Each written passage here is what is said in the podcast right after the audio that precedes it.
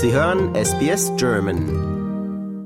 Ja, die letzten beiden Abstiege der Aktienkurse sind einmal durch Jay Powell, den Chairman der amerikanischen Federal Reserve Bank, ausgelöst worden, wo er gesagt hat, dass die äh, Zentralbank in Amerika die Zinsen wahrscheinlich stärker und höher anheben wird, damit sie die Inflation unter Kontrolle bringen. Und diese Woche ist es dann ausgelöst worden, als die Inflationszahlen herausgekommen sind und die waren schlechter, als man gedacht hat.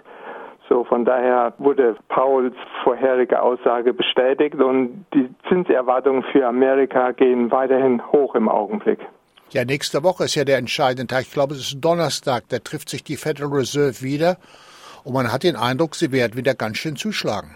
Die Markterwartung ist nochmal 75 Basispunkte, 0,75 Prozent Zinserhöhung. Das ist ja noch nicht das erste Mal. Macht sich denn das langsam irgendwo bemerkbar?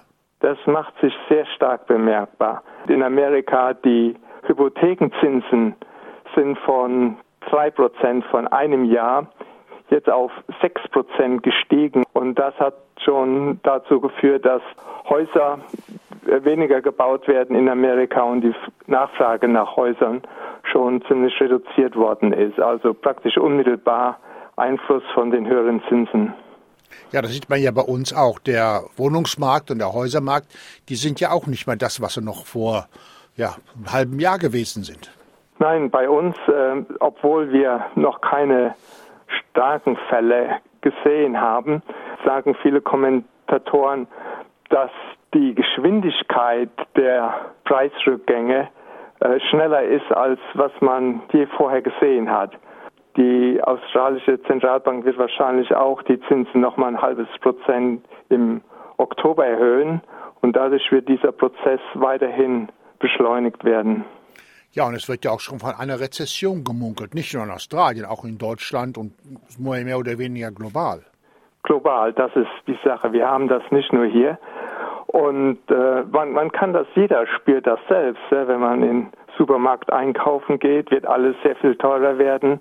Wenn man die Strom- und Gasrechnungen bezahlt, die sind sehr, sehr viel höher, als sie vorher waren.